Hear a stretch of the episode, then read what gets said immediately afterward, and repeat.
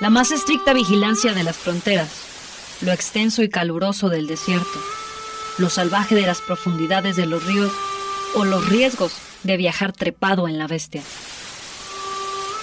Nunca han sido, ni serán, obstáculos para el migrante. Decidido a buscar una mejor calidad de vida para su familia. Rumbo al norte.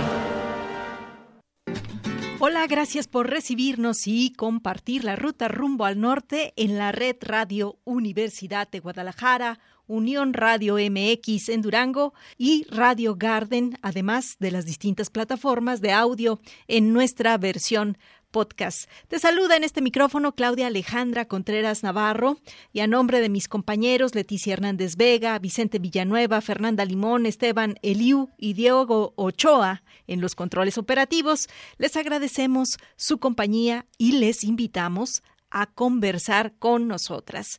Nos ves ahora por Facebook Live de Radio UDG Ocotlán. Recibimos tus mensajes en las redes de ex antes Twitter. Atendemos tus llamadas en las líneas 800-633-8100, Lada Nacional gratuita y 92-560-19 en cabina.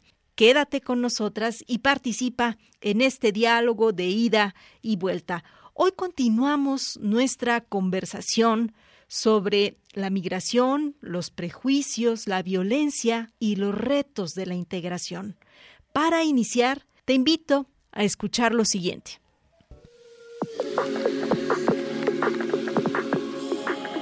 La población en movilidad enfrenta violencia, prejuicios y retos para su integración en las poblaciones de tránsito y acogida.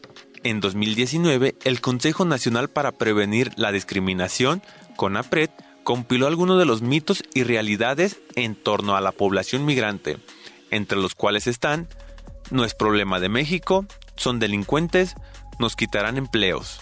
Contrario a estos prejuicios, las migraciones representan contribuciones importantes al desarrollo de los países de origen y destino. Tienden a incrementar la productividad, la competitividad y los contactos internacionales de la economía. Los flujos migratorios requieren atención y soluciones regionales, concertadas y efectivas en beneficio de los países de origen, tránsito y destino, tal como señalan diversos compromisos internacionales que México ha impulsado y adquirido. El hecho de que se acuse a los migrantes de delincuentes se repite en los discursos xenófobos y racistas en diversos territorios de los que, por cierto, México tampoco se escapa. Las personas migrantes y refugiadas, así como el flujo regular que no está organizado, son por lo general personas víctimas de la violencia, la pobreza y la exclusión social en sus comunidades o países de origen. El Triángulo Norte de Centroamérica, Guatemala, El Salvador y Honduras es una de las regiones más violentas del planeta. Además de los peligros que enfrentan en su país de origen, los migrantes en su tránsito por México se enfrentan a organizaciones delictivas, extorsión, asaltos, robos, delitos y violaciones graves a sus derechos humanos, como el secuestro extorsivo y la trata de personas. En el caso de las mujeres también afrontan los riesgos de ser víctimas de violación, llevándolos a consumir o inyectarse anticonceptivos como medida preventiva durante el viaje. El principal problema de integración que enfrentan las personas migrantes en las comunidades de acogida es la opinión social, la percepción y actitud pública que son factores clave en la integración y construcción de sociedades cohesionadas que ven a la migración como una oportunidad y no como una carga. Con información de CONAPRED, el Laboratorio de Percepción Ciudadana y Migración y la revista Es Cielo, para Rumbo al Norte, Vicente Villanueva y Esteban Eliu. De acuerdo con la Organización Internacional de las Migraciones, en 2020 había en el mundo aproximadamente 281 millones de migrantes internacionales, una cifra equivalente al 3.6% de la población mundial. Globalmente, el número estimado de migrantes internacionales ha aumentado en las últimas cinco décadas. El total estimado de 281 millones de personas que vivían en un país distinto de su país natal en 2020 es superior, escucha, en 128 millones a la cifra de 1990 y triplica con creces la de 1970. Por otro lado, durante la crisis sanitaria por el COVID-19, las restricciones a los viajes internacionales derivaron en medidas como el cierre total de fronteras en la mayoría de los países durante las primeras semanas y meses de esta pandemia, que si bien se relajaron con el tiempo, los polos que atraen a la migración mantuvieron mayores restricciones. A lo largo del tiempo, estas políticas se han relajado a medida que la tecnología, y la capacidad logística que apoyan las medidas sanitarias se han desarrollado y ejecutado. No obstante, prevalecen medidas de contención para tratar de detener los flujos de la movilidad humana. Con este propósito, muchos países, sobre todo estos que son polos de migración, han colocado en la agenda pública narrativas negativas, estereotipadas, cargadas de xenofobia y violencia contra las personas que están en condición de movilidad. Esto para validar la omisión y la falta de voluntad en el diseño e implementación de política pública que regule, que ordene y haga posible la migración con pleno respeto a los derechos humanos. Hoy, en Rumbo al Norte, queremos dar la vuelta a esos discursos para delatar la desinformación y, en cambio, ofrecerte recursos que nos orienten a conocer, a desmitificar estereotipos que violentan a las personas migrantes solo por su condición y reconocer, en cambio, que la movilidad humana es una condición natural, que es viable, que es posible y que enriquece a nuestras comunidades y sociedades, que existe y ha existido siempre, nos ha permitido el intercambio cultural, comercial y social que ha fortalecido la diversidad y el entendimiento. Entender, pues, las causas y los procesos que atraviesan las personas para realizar la movilidad precisa de ampliar los horizontes y atrevernos a mirar más allá de los prejuicios que todas y todos tenemos. Esta es nuestra invitación para hoy. Por supuesto que puedes comunicarte con nosotras y ampliar esta conversación. Nos encuentras en el Facebook Live de Radio UDG Ocotlán y también puedes contactarnos a través de las redes de la Red Radio Universidad de Guadalajara, en Autlán, en Lagos de Moreno y en Colotlán, a donde enviamos nuestros saludos. También puedes contactarnos a través de nuestra emisora hermana en Durango, en Unión Radio MX. Rumbo al norte. Yo me fui pa'l norte, me colé por California. Regresamos. Para conocer a nuestra invitada y también saber sobre los temas que aborda, te invito a escuchar esta información que nos preparó Esteban Eliu.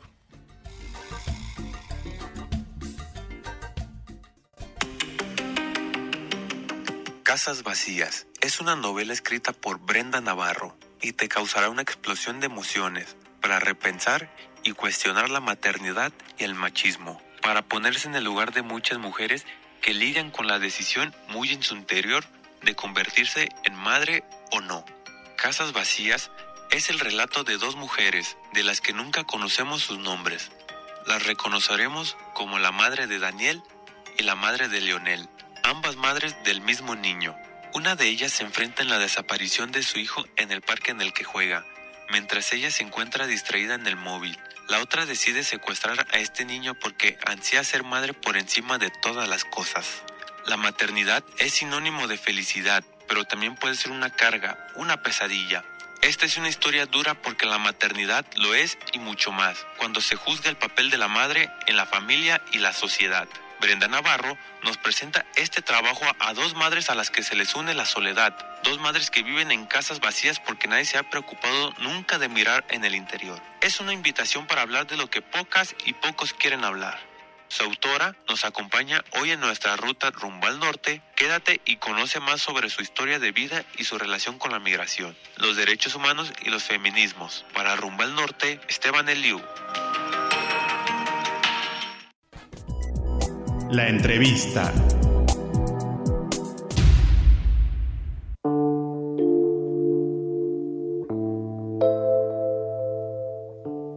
yo creo que tenemos que estar en paz con nuestros padres, madres, abuelos, abuelas, porque hicieron lo que podían hacer y estoy segura de que había al menos en la mayoría de los casos, una razón como de amor y de afecto, ¿no? Lo que hay que deconstruir es qué significa amar, porque no necesariamente amar significa hacerle bien al otro y eso es eso es súper duro. Estamos muy contentas de recibir en esta conversación rumbo al norte a Brenda Navarro, autora de Ceniza en la Boca y también migrante que conoce de estas intersecciones entre la movilidad humana, la creación y la libre expresión de las ideas, multigalardonada por este trabajo que además va a venir a compartir en la Feria Internacional del Libro de Guadalajara. Muchísimas gracias por querer conversar conmigo, es un honor. Traes una historia ya de larga data en este ejercicio de la creación. Cuéntanos cómo ha sido este proceso. O sea, creo que siempre tuve la sensación de que yo iba a contar historias. Lo que pasa es que no creía que iba a ser literatura, digámoslo. Pensaba que iba a ser por otros medios, especialmente audiovisuales. Y muy joven me di cuenta, afortunadamente, y se lo agradezco mucho a la Brenda universitaria, que para poder contar algo del mundo tenía que comprender al mundo, que no bastaba solo con mi opinión, sino tratar de entender cómo se estructuraba el mundo y decidí meterme a estudiar sociología, economía, derechos humanos y eso me llevó a tener una experiencia profesional muy interesante porque los derechos humanos además son algo en lo que estuve trabajando un montón de tiempo y eso por supuesto me cambió la visión, me hizo darme cuenta de lo privilegiada que eran muchísimos aspectos de la realidad del mundo. Y luego llegó un momento en el que por la situación que estábamos viviendo en México, decidí parar un poco en ese sentido y luego me pregunté, ¿y por qué no escribir una novela sobre todo lo que te preocupa? Y empecé a escribir Casas Vacías y luego la verdad es que las lectoras la cogieron muy bien y eso permitió que después yo ya sintiéndome escritora, que no es una cosa muy fácil en este medio que tú te puedas sentir escritor porque no sabes si te van a publicar o no, y yo sabía que me iban a publicar, fue que escribí Ceniza en la boca. Yo creo que es parte de como del reconocimiento que está teniendo la novela, es gran parte porque yo me sentía con toda la seguridad de decir lo que estoy escribiendo es algo que me interesa, en lo que estoy trabajando con toda conciencia, sin el miedo de, de qué va a pasar después de que termine el manuscrito. Y ha sido una revelación para muchos porque de alguna forma también refleja tu historia, tu historia familiar, Sí, yo creo que, que Ceniza en la Boca es una novela que, por supuesto, está atravesada por un montón de, violencias, de migración, desarraigo, pero yo quisiera pensar que es una novela un poco sobre el duelo, ¿no? Sobre el duelo de darte cuenta que la vida es ese algo que nos prometieron que iba a ser fácil y que con conforme vas creciendo te das cuenta que es de todo, pero menos fácil, ¿no? Eh, un poco como dice Fito Páez, nadie nos prometió un jardín de rosas y a mí me parecía importante poner en este contexto a la protagonista para que tuviera como esto que dicen las feministas, un conocimiento situado de comprender su mundo en México, de entender todas las violencias que existen en México, pero también comprender justamente porque tenía ese conocimiento que la violencia no es solamente la pornografía que nos hace creer los medios de comunicación, sino que las violencias pueden ser además muy sutiles y que pueden estar disfrazadas de un estado de bienestar que no es para todo mundo, ¿no? Y en ese sentido me parecía importante entrecruzar los duelos de una joven que se convertirá en adulta, de temas tan importantes como son los cuidados, los afectos, cuando estás en, un lugar que no es tu lugar de origen, y entendiendo, por supuesto, y, y me parece que es muy importante decirlo, que mi inmigración no ha tenido ningún tipo de obstáculos, que todo ha sido muy fácil y que justamente comprender eso fuera de México me hizo entender que no podía pensar que lo que me pasaba era mucho más importante que lo que pasaban un montón de mujeres latinoamericanas en España, ¿no? Que era una historia que se puede contar desde muchos otros lugares, como puede ser Estados Unidos, como puede ser propio México, en donde hay un montón de mujeres esclavizadas haciendo trabajo doméstico y de cuidados, pero que también sucedía en España, en donde parece que esas cosas no suceden, pero suceden y suceden todo el tiempo, ¿no? En estas generaciones nuestras nos damos cuenta hoy que lo que vivimos cotidianamente, que lo que hemos aprendido culturalmente es violencia. ¿Cómo desaprender?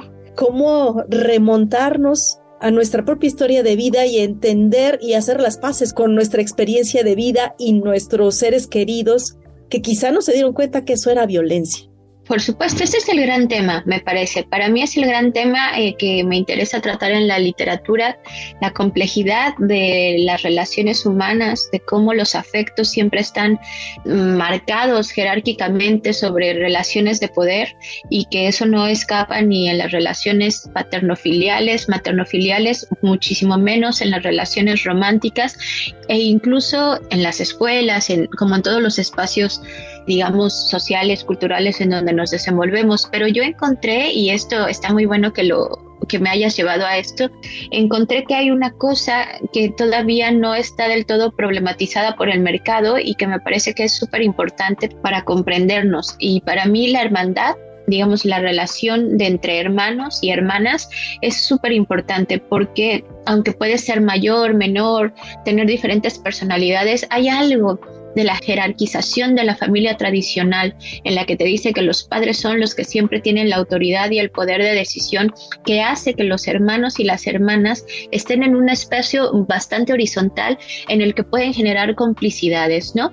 La cultura occidental nos dice que generalmente las relaciones entre hermanos son una especie de, de, Caín y Abel, pero yo realmente creo que hemos comprendido que hay una relación de hermandad simbólica o biológica que nos permite generar redes y afectos sin mucha presión respecto a quién tiene que tener la razón o no, ¿no? Yo creo que entre hermanos y hermanas y amigas, lo extendería, y amigos, hay una, una cosa muy linda que es que si nos relacionamos de una forma, digamos, un poco pareja, en el que sabemos que estamos en un mismo lugar y eso cambia la forma de ver el mundo. Entonces, algo que yo también estuve pensando cuando escribí Ceniza en la boca, como dos hermanos al final terminan entendiendo que son, digamos, ellos contra el mundo y que, bueno, en el caso de Ceniza no siempre se puede cambiar la realidad, pero sí creo que las relaciones horizontales han permitido esto que tú dices, ¿no? Que nos demos cuenta que todo aquello que nos hacían creer que era importante, en realidad nos estaba haciendo daño, ¿no? Y bueno, yo creo que tenemos que estar en paz con nuestros padres, madres, abuelos, abuelas, porque hicieron lo que podían hacer y estoy segura de que había al menos en la mayoría de los casos, una razón como de amor y de afecto, ¿no? Lo que hay que deconstruir es qué significa amar, porque no necesariamente amar significa hacerle bien al otro y eso es eso es súper duro. Y es algo que probablemente no estemos listos todos para escuchar, porque comúnmente se dice que el amor lo vence todo y el amor lo puede todo, pero cuando llegamos a cierta edad nos damos cuenta que eso es pues un ideal. Totalmente, y nos hacen creer que el amor lo puede todo porque es una idea judeocristiana en la que nos hace creer que no importa todos los problemas políticos, sociales, económicos que existen, siempre el amor nos salvará. Y la realidad es que el amor nos salva, el amor no, no permite que pagues las cuentas del médico, no permite que pagues las cuentas de la educación, el amor no permite eso en absoluto, ¿no? Entonces ahí hay una gran falacia que nos hacen creer que mientras nos amemos todo va a estar bien. No es cierto, eso, eso no es cierto y qué falta nos hace nombrar, verbalizar estas condiciones probablemente pasen inadvertidas o no nos demos cuenta o no querramos echarle luz a esas violencias y así crecimos todos, ¿no? Sí, y, yo, yo siempre saco aquí como mi vena economista de decir, nunca nos olvidemos que familia viene de administración de una casa El concepto de familia en latín no tiene nada que ver con el amor, el cariño, las relaciones humanas. Significa la administración de una casa. Y la administración de una casa también significa la administración de un Estado. En realidad, cuando nos aferramos al amor familiar, a lo que nos estamos aferrando es a la estructura de un Estado que nos violenta todo el tiempo. Por eso es que los discursos de las mujeres, feministas o no, los movimientos de las mujeres están haciendo temblar al Estado y por eso están ejerciendo esta violencia sistemática sobre nosotras, ¿no? Hay 11 mujeres muriendo en México todos los días justamente porque se están revelando ante la posibilidad de tener que vivir dentro de una familia tradicional y ejercer el rol de una mujer tradicional. Y creo que eso es súper importante, ¿no? Cuando analizamos a la familia, no lo tenemos que pensar solamente como, bueno, es mi padre, es mi madre, es mi prima, sino pensar que estamos sosteniendo un Estado que, que se beneficia de querer creer que la familia lo es todo.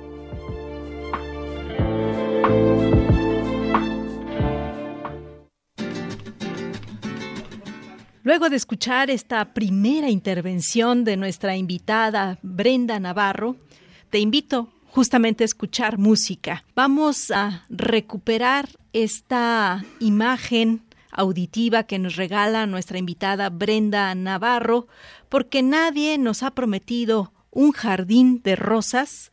Te invito a escuchar esto que es Fito Páez, al lado del camino.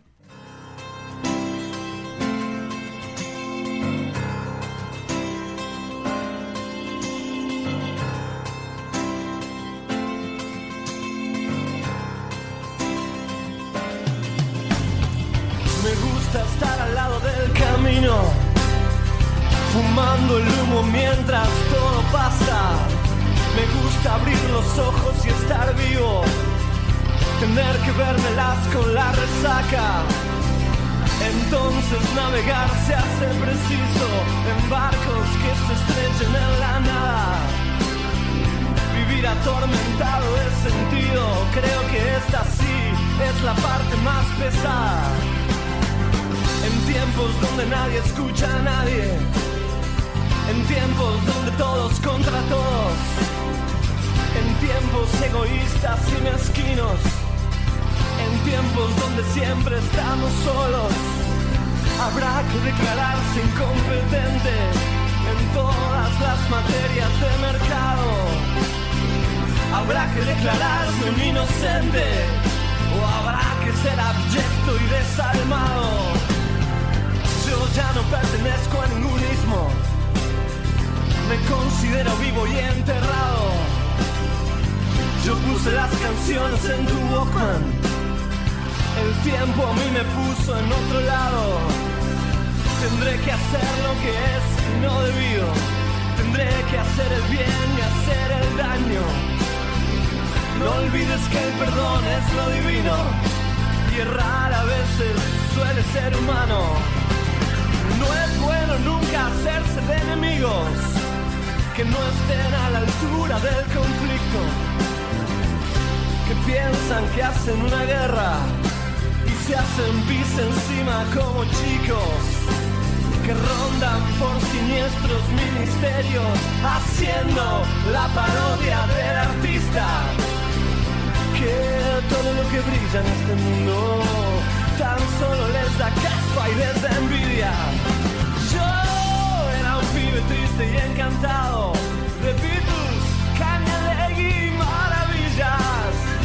Los libros, las canciones y los pianos, el cine, las traiciones, los enigmas. Mi padre, la cerveza, las pastillas, los misterios, el whisky malo, los óleos, el amor, los escenarios el hambre, el frío, el crimen, el dinero y mis diez días me hicieron este hombre enredado. Si alguna vez me cruzas por la calle, regálame tu beso y no te aflijas. Si ves que estoy pensando en otra cosa, no es nada malo, es que pasó una brisa. Nos escuchamos antes del corte al cantautor argentino Fito Páez. Nos invitan a desaprender la violencia y a habituarnos a la comprensión, al entendimiento y el respeto a las demás personas. Retomamos esta conversación para conocer sobre los discursos y narrativas en torno a la migración y del proceso creativo que sigue nuestra invitada, quien además nos anticipa las actividades en las que participará en la próxima Feria Internacional del Libro de Guadalajara. La entrevista.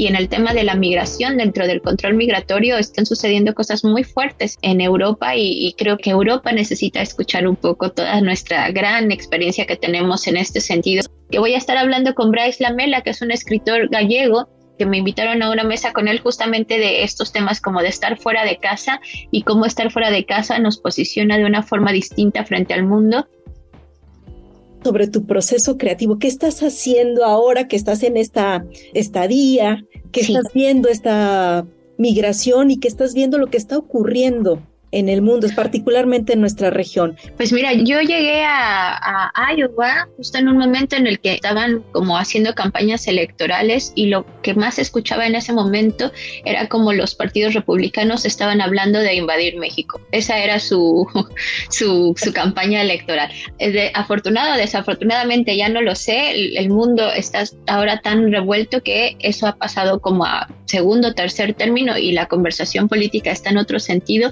y eso ha hecho que yo esté también en otro momento del proceso creativo. A mí me impactó mucho escuchar eso porque entiendo lo que significa en términos narrativos. Eso me hizo cuestionarme mucho qué era lo que yo estaba escribiendo, que en realidad, o sea, lo puedo decir ahora porque ya estoy escribiendo la novela como tal y lo he comentado en otros espacios. Yo ya tenía pensada esta novela desde hace tiempo porque en Ceniza en la Boca puse de forma muy consciente a la protagonista de, la tercera novela, ¿no? O sea, yo ya sabía un poco quién iba a ser, ya sabía cuáles iban a ser sus problemas y, digamos, había encontrado la imagen o la metáfora de, lo que iba a, a, vivir esta personaje. Y lo que me sucedió acá, además siendo Estados Unidos, digamos, la cuna del capitalismo, por decirlo de alguna manera, me interesé muchísimo en observar lo que pasaba, ¿no? O sea, he estado en Iowa, pero también he tenido la oportunidad de viajar a Chicago, a Nueva York, a Los Ángeles, a Dallas, en donde me interesaba un poco comprender cómo este monstruo del capitalismo también está fagocitando a, las personas acá, ¿no? Y eso me parecía importante, eh, eso me, me hizo como reestructurar lo que estaba escribiendo y lo estoy disfrutando un montón. ¿Cómo es tu agenda para la Feria Internacional del Libro de Guadalajara? Voy a estar en varias mesas con varias colegas. Creo que vamos a estar hablando de nuevas paternidades, que yo tengo muchas ganas de preguntarle muchas cosas a, a mis colegas escritores sobre lo que significa nuevas paternidades. Vamos a estar hablando con escritoras y escritores internacionales sobre lo que sucede en el mundo de la creación y vamos a estar hablando también de la novela. Entonces, yo estoy muy contenta. Es la primera vez que voy a la Feria de Guadalajara como escritora y tengo muchísimas ganas de estar allá en espacios en los que compartimos con lectoras y lectores. Lo que más me enriquece a mí es escucharlas, ¿no? Hay veces que la gente se enoja por el típico, yo más que una pregunta, tengo un comentario. A mí me gusta escuchar los comentarios y me gusta también escuchar las preguntas porque así logro tener como palpar lo que está sucediendo en los lugares que visito y es lo que más disfruto cuando la gente viene a hablar conmigo y a compartirme sus experiencias o su, su forma en la que entendieron no solo mi libro, la literatura en general, para mí es de verdad un gran regalo escucharles. Tú como lectora, ¿a quién quieres ver? María Ospina, tengo un montón de ganas de, de, ir a darle un abrazo muy fuerte y de, leer su novela porque no la he leído, pero le tengo muchísimo cariño. Sabes que tengo muchas ganas de ir a escuchar cosas de literatura infantil porque casi no conozco y tengo de verdad mi agenda es ir a escuchar a, autores y autores de literatura infantil y ojalá por ahí me encuentre a amigos con, a los que no he visto o que nunca he conocido y, que vienen de otros lugares del mundo, de, de América Latina, especialmente.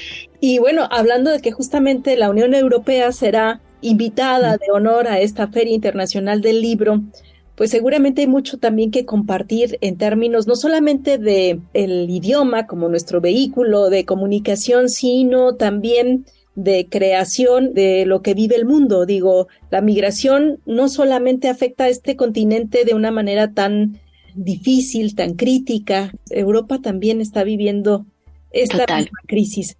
Entonces, creo que será un buen momento también para, para plantear estos temas.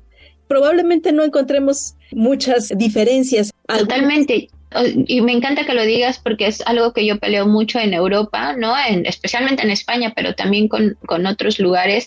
Es como decirle, no, no hay tanta diferencia entre, entre sus conflictos y nuestros conflictos. En realidad están relacionados y es importante como tener un poco de conciencia sobre ello porque lo que les pasa a ellos nos afecta directamente y viceversa, ¿no? Y en el tema de la migración, dentro del control migratorio, están sucediendo cosas muy fuertes en Europa y, y creo que Europa necesita escuchar un poco toda nuestra gran experiencia que tenemos en este sentido, porque si no, esto se va a convertir en un desastre. Y aprovecho para decir que voy a estar hablando con Bryce Lamela, que es un escritor gallego que me invitaron a una mesa con él justamente de estos temas como de estar fuera de casa y cómo estar fuera de casa nos posiciona de una forma distinta frente al mundo, un poco para bien. Está bien moverse fuera de casa. Exacto, naturalizar esta necesidad de movilidad. Brenda, ha sido muy valioso, muy interesante conversar, conocerte, decirte que estamos muy felices de saber que estás, sigues trabajando en esta experiencia creativa para regalarnos muchas más historias. Muchas gracias a todas las personas involucradas en el programa y nos vemos muy prontito. Hasta luego.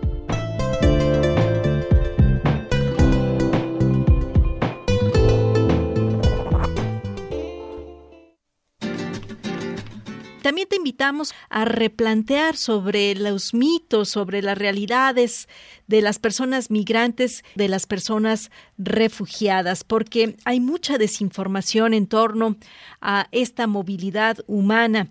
Hay algunas frases que están en la referencia, en el imaginario colectivo colocadas por pues quienes están intentando estereotipar o culpar a estas personas que están en condición de movilidad respecto de problemas sociales, de problemas políticos que enfrentamos todos los días, no solamente en, la región de América, sino en todo el mundo, porque la migración ocurre naturalmente en todo el territorio.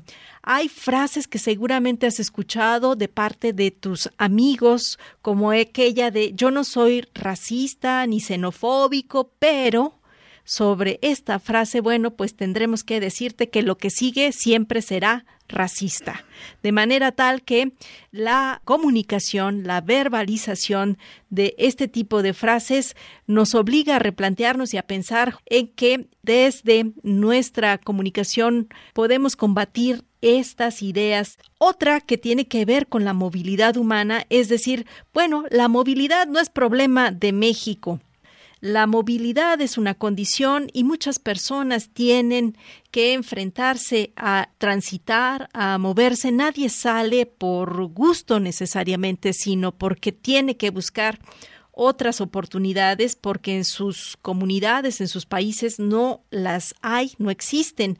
Otro mito que está relacionado es que la migración o las personas que están en movilidad hacen invasiones a las comunidades receptoras, a los países.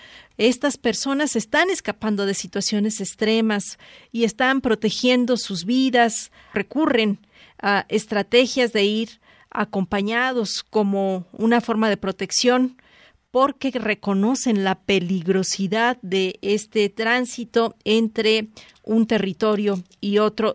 Además, las personas migrantes no son delincuentes, no necesariamente por la condición de migrante se tiene que ser delincuente. Las personas somos personas independientemente de la condición en la que nos encontremos.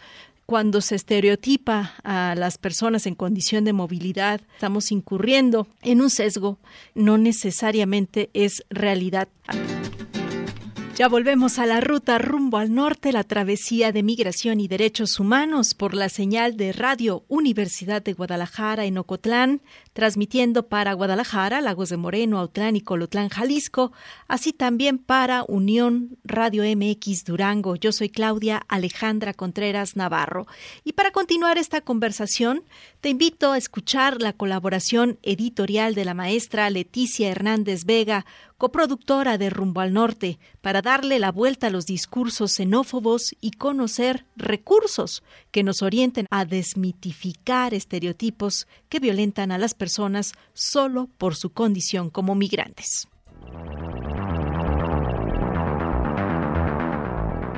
¿Qué tal? ¿Cómo le va? Un placer escucharnos en sintonía de rumbo al norte. El día de hoy compartiré con usted dos documentos sumamente útiles en el contexto de las personas en movilidad. Si bien el fenómeno migratorio tiene muchas aristas, uno de los temas menos abordados por los gobiernos y uno de los que menos presupuesto contempla en los planes y programas institucionales es el tema de la cultura. Y máxime, cuando se habla sobre diversidad cultural e integración de las personas migrantes, es decir, esos otros que son distintos a nosotros, y esa diferencia provoca que sean víctimas de discriminación, violencia, abusos y prejuicios, entre otros. El primer documento se titula Guía práctica para combatir los rumores y prejuicios sobre la diversidad cultural. Esta es una publicación corta que fue elaborada en el año 2011 en el marco del proyecto Antirrumores. Este proyecto se presenta como una estrategia social de sensibilización que trata de contrarrestar y combatir los estereotipos negativos que circulan impunemente en las sociedades contra la inmigración extranjera y la diversidad cultural. De acuerdo con este documento, esta guía va dirigida a personas que cansadas de escuchar a su alrededor rumores sobre la población extranjera, deciden tomar partido y actuar, aportando su granito de arena para favorecer dentro de su entorno cercano actitudes y percepciones más positivas, rigurosas e integradoras de la diversidad sociocultural. Esta guía ofrece contextualización, conceptos y estrategias para combatir los rumores y prejuicios sobre la diversidad cultural desde la sensibilización a través del diálogo interpersonal y las habilidades comunicativas. La segunda publicación se titula Migraciones e Interculturalidad, Guía para el Desarrollo y Fortalecimiento de Habilidades en Comunicación Intercultural. Este también es un documento corto, editado por la Organización Internacional de las Migraciones, y además de ofrecer una visión particular de conceptos importantes como estereotipos, prejuicios y discriminación, ofrece también una serie de actividades prácticas enfocadas a sensibilizar sobre la temática a través de historias de vida, experiencias y percepciones sobre el tema migratorio. Ambas guías permiten repensar el binomio migración y diversidad cultural como aspectos significativos en los procesos de cambio cultural. La información de estas guías también sirve como base para diseñar e implementar estrategias de formación para las generaciones más jóvenes y en un futuro transitar hacia sociedades más tolerantes e incluyentes. Hasta aquí mi comentario. Le invito a visitar nuestra página de Facebook Rumbo al Norte. Nos escuchamos en la próxima emisión.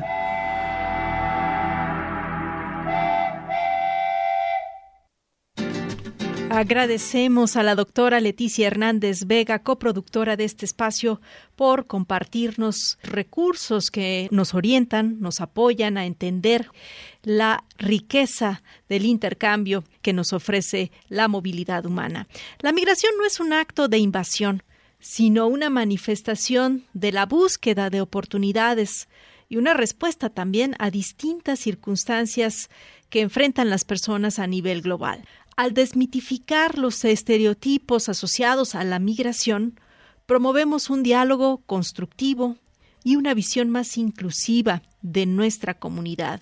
Si nos atrevemos a combatir la estereotipación de las personas migrantes, no solamente estamos abonando a un acto de justicia, también estamos dándonos la oportunidad para que todos tengamos la posibilidad de contribuir y prosperar juntos. Nos vamos a ir con esta idea y también con música. Como dice Fito Páez, nadie puede ni debe vivir sin amor. A nombre de Leticia Hernández Vega, de Vicente Villanueva, de Diego Ochoa, Fernanda Limón, Esteban Eliu y una servidora Claudia Alejandra Contreras Navarro. Les agradecemos su atención y compañía. Les invitamos a continuar en esta frecuencia y ya sabe, nos encontramos hasta la próxima ruta, rumbo al norte.